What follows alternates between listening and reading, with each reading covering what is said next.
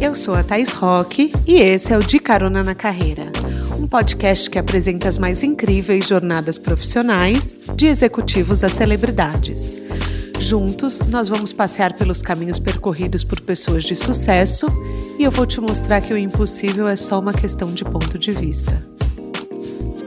Vamos embora? Antes do nosso jatinho decolar, eu convido você a seguir o De Carona na plataforma que você está escutando. É só clicar seguir e você recebe os episódios em primeira mão. Também assina a newsletter do nosso podcast no site decaronanacarreira.com www.jornada.br. Deixe o seu e-mail que lá você vai receber dicas que farão a sua jornada profissional pegarem a fila preferencial. Vambora?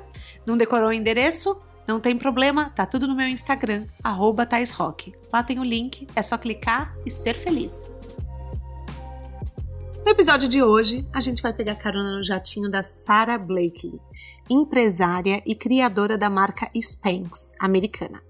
Para quem não sabe, a Spanx é aquela meia milagrosa, aquela cinta milagrosa que modela o seu corpo e faz com que a marca da calcinha e algumas celulites não apareçam na sua calça clara. Tem algum problema em aparecer? Claro que não, mulherada empoderada. A gente faz o que a gente bem entende. Mas para quem quer uma ajudinha, Spanx está aí. Outro produto que eles criaram foi a meia calça sem pé. Foi aí, na verdade, que tudo começou. Já já eu vou contar. Hoje, além das cintas modeladoras, eles fazem lingeries, roupa de ginástica, roupa de maternidade e até Spanx para homem.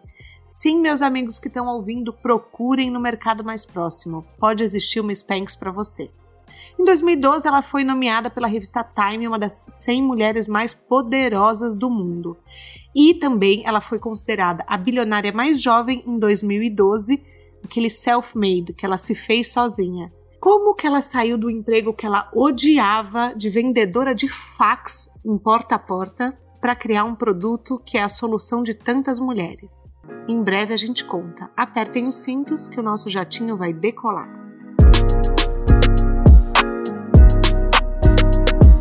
Sarah nasceu dia 27 de fevereiro de 1971 em Clearwater, Flórida. Ela é filha da Ellen, uma artista, e do John, advogado. A Sarah diz, olha que fofo, ela sempre soube que ela queria ajudar as mulheres, mas que nunca ela pensou que ela ia começar pelo bumbum delas. Mas é um ótimo lugar para começar, né? Ela diz que a sua missão é transformar o um mundo uma mulher de cada vez. E a missão da Spanx é transformar o mundo um bumbum de cada vez. E é assim que eles se conectam. É muito importante que a sua missão pessoal esteja diretamente conectada com a sua missão profissional, com a empresa que você vai abrir. Por quê? Se em algum momento se desconecta muito, se o que você escolhe fazer profissionalmente vai muito contra, alguma hora o bicho pega. Se você é uma pessoa super saudável, mas abre uma indústria de cigarros porque é o que mais dá dinheiro no mercado. Vai ter um momento da sua vida que você vai receber a notícia de alguém que teve a saúde prejudicada é, por conta da sua indústria e pode ser que você não consiga lidar com isso. Ou não vou nem tanto para os extremos, se você faz um negócio onde os funcionários têm que competir entre si, é mais o mais forte que sobrevive, ou que você tenha que mentir para conseguir uma concorrência, talvez isso fira muito os seus valores pessoais e fique intolerável para você levar o negócio adiante ou construir uma estrutura de sucesso. Se você é uma pessoa competitiva, isso vai estar tá refletido nos seus negócios. Mas não estimule isso nos vendedores se não for da sua natureza, porque uma hora essa dor vai chegar e você vai acabar optando por seguir um caminho contrário. Voltando para o tema, a Sara sempre quis ser advogada, mas ela não passou na OAB americana, que chama LSAT, L de Law, de lei. Assim que ela foi reprovada, ela arrumou um emprego na Disney, já que ela mora na Flórida, né? Vambora. Ela era aquela pessoa que recebia os convidados da Disney nos brinquedos, falava: bem-vindo, senta aqui, pega essa fila. Ela trabalhou por três meses e também ela fez shows de comédia stand-up. Imagina, gente, que arraso!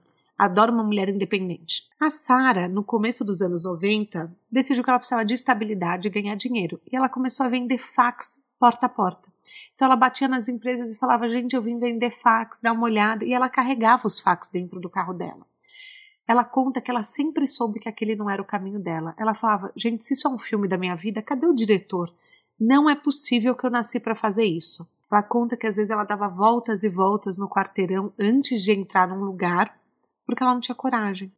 Mesmo assim, ela foi promovida a treinadora nacional e ficou nessa empresa por muitos anos, inclusive até ela lançar a marca dela. Por conta do emprego, ela tinha que usar muita meia calça no clima quente da Flórida.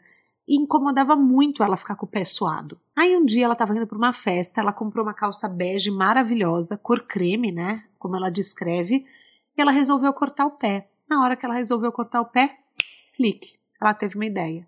Eu vou fazer isso aqui para vender.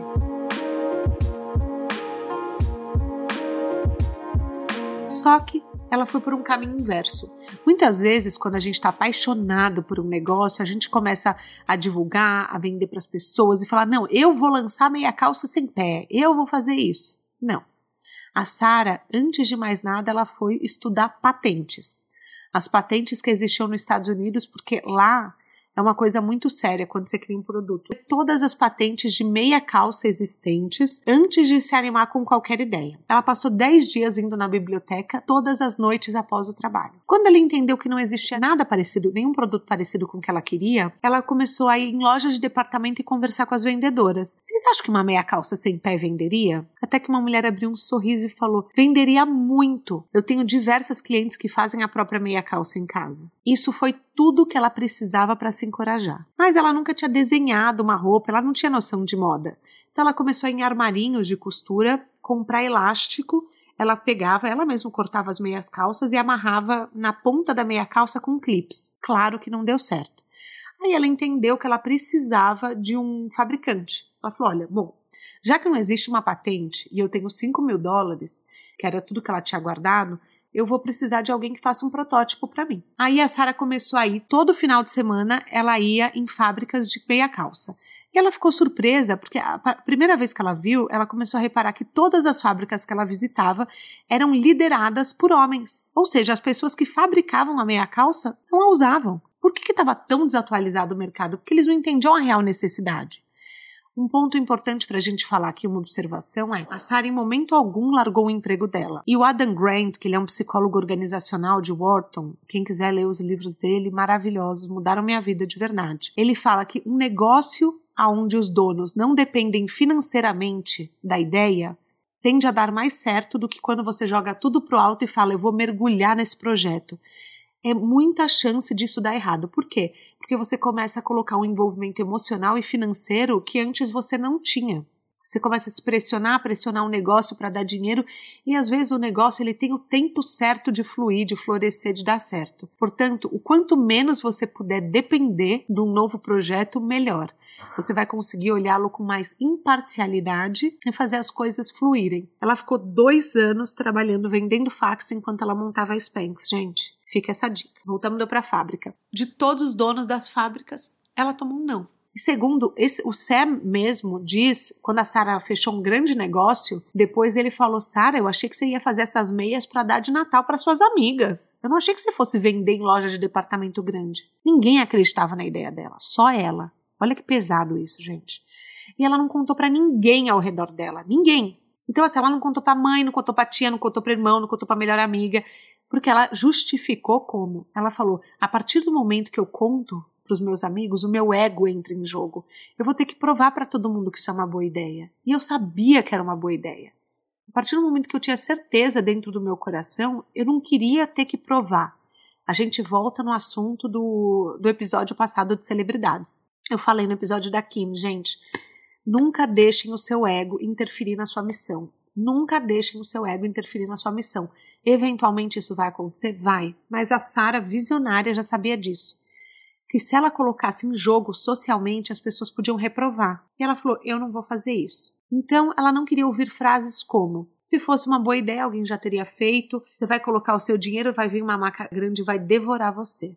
Pois é, em boca fechada não entra mal olhado. Fica a dica. Aí ela tinha o fornecedor tinha o produto e ela precisava o quê? Numa patente. Lembra a patente lá atrás? Ela viu que não existia nada parecido com o que ela queria e pelo visto ninguém estava dando a mínima, né, para essa ideia. E ela foi pesquisar com alguns advogados. Nessa época ela morava na Geórgia, no estado da Geórgia, ela tinha mudado a trabalho. Não existia uma mulher que fizesse patente na Geórgia. Ela ligou e eles falaram lá na OAB, né? Ela ligou na OAB da Geórgia e eles falaram: aqui não tem, só homem. Ela entendeu que ela precisava conversar com alguns homens. Ela foi entrevistou acho que uns três advogados e ela descobriu que o preço de uma patente ia de 3 mil dólares a 5 mil dólares. Lembrando, 5 mil dólares era tudo que ela tinha guardado. Ela falou: Bom, vou fazer sozinha então. Comprou um livro de marcas e patentes. Fica a dica para o empreendedor que está nos ouvindo e acha que você precisa encontrar alguém para dar certo. Comece a fazer as coisas que você pode sozinha. Economize o seu dinheiro.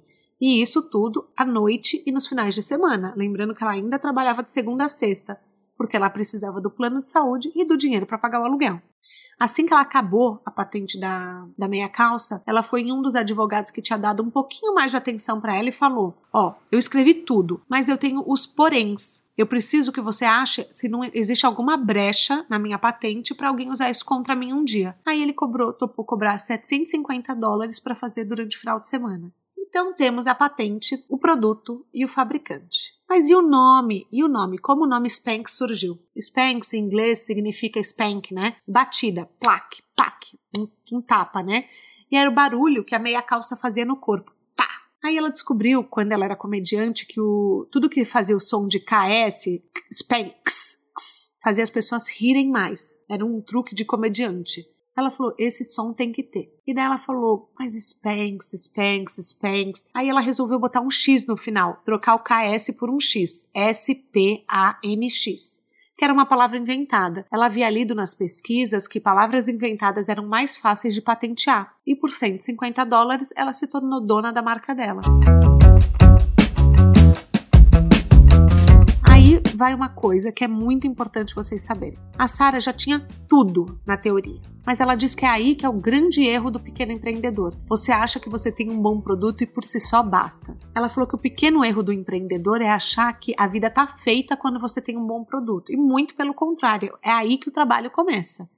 Ela ligou para uma grande loja de departamento chamada Newman Marcos. Ela descobriu que a área de compras dele ficava em Nova York e ela falou: Eu tenho um produto que vai mudar a maneira da mulher se vestir. Posso te mostrar? A mulher falou: Ah, voando até aqui, vem, né? E a reunião foi de mal a pior. A mulher não estava nem aí, ficava o tempo inteiro distraída. Até que ela chegou e falou: Vamos no banheiro comigo? A mulher falou: Quê? Banheiro? Falou: Sim, vamos lá comigo. Só mostrando para você se vai entender o que é o meu produto. Ela levou aquela calça bege creme, lembra lá do começo? Ela pegou, chegou com a calça creme, usou, mostrou para a mulher: esse é o meu corpo na calça creme. Botou a meia modeladora e falou: e agora? A mulher falou: entendi. Eu vou te botar em sete cidades diferentes, vamos ver como seu produto vai. Aí, Sarinha fez o quê? Falou: bom, eu preciso dar certo nessas sete cidades. Ela fez uma lista de todo mundo que ela conhecia nas cidades diferentes e amigos de amigos e começou a ligar para as pessoas e falar: você pode ir até a Newman Marcos comprar o produto tal? Eu te reembolso, eu te pago, eu te mando um cheque. E as pessoas começaram a ir e falar bem para os vendedores, comentar nas lojas de departamento. Ela faz isso até hoje, gente. Até hoje, as pessoas às vezes compram quando ela está chegando numa cidade nova, num, num país novo. Na mesma época, ela resolveu pensar em qual pessoa famosa gostaria do produto dela. E ela pensou numa pessoa que tinha várias questões com a imagem, que é a Oprah. E ela mandou uma cesta de meia calça sem sem pé de cintas modeladoras para a Oprah. E a Oprah elegeu como o produto mais amado do ano dela.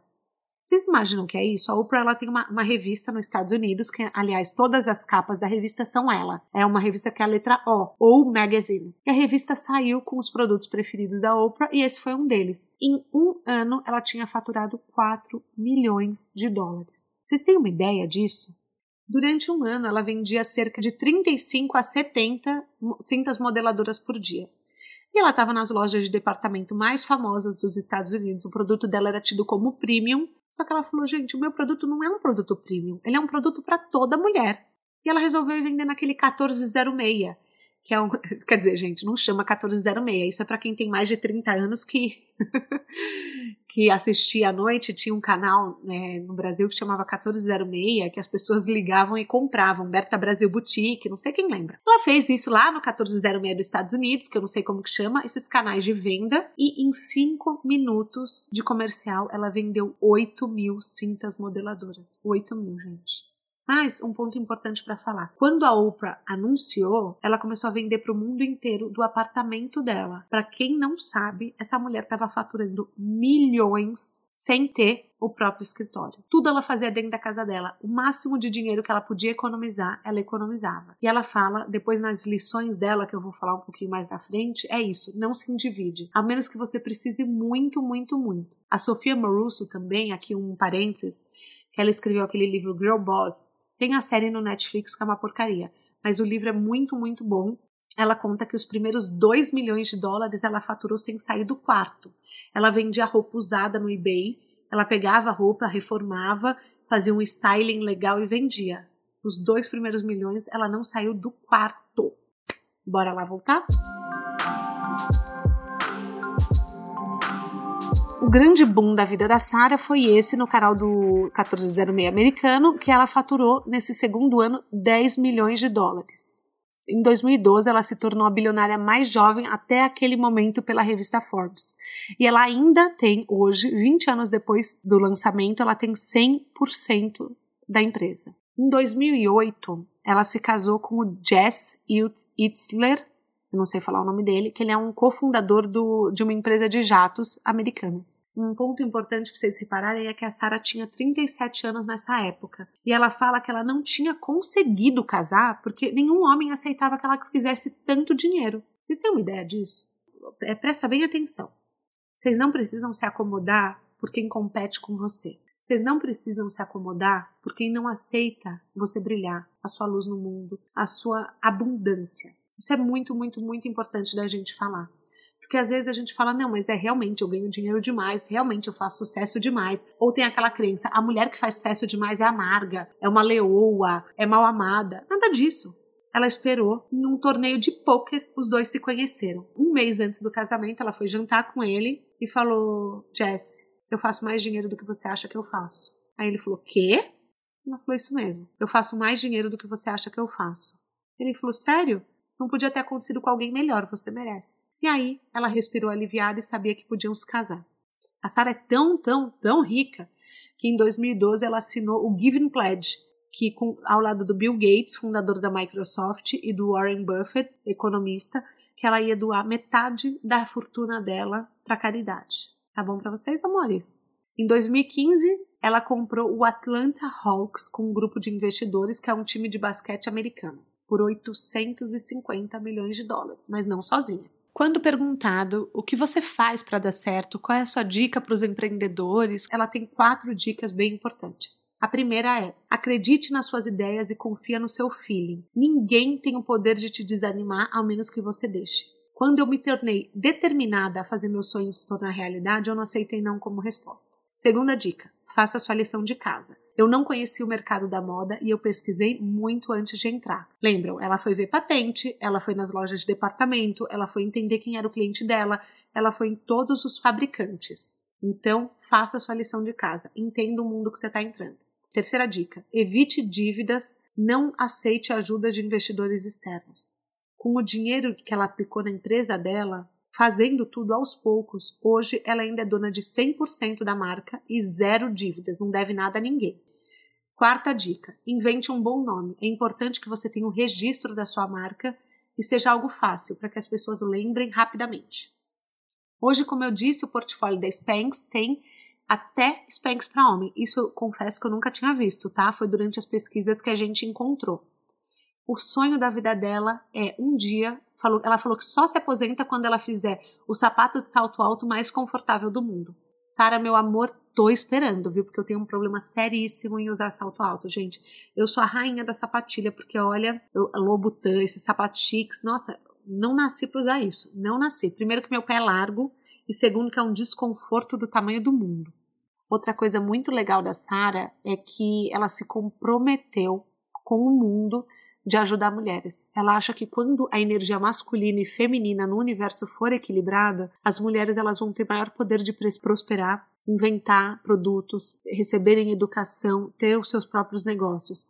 E se você parar para pensar, o mundo, desde que é mundo, a gente está vivendo isso muito hoje. Hoje eu estou gravando em julho de 2020, durante a pandemia. As mulheres elas têm os seus esforços triplicados dentro de casa, ou seja, elas têm que arrumar a casa, cuidar dos filhos, Gente, é por isso que mulher não dava certo no mercado, porque ela não tinha tempo hábil para sair para trabalhar. Ah, então assim, você fala, ah, mas ela não trabalha, ela só cuida dos filhos. Amor, vocês sabem o que é cuidar dos filhos? Vocês sabem o que é cuidar de uma casa? Todo mundo está vendo nessa pandemia. Não é fácil.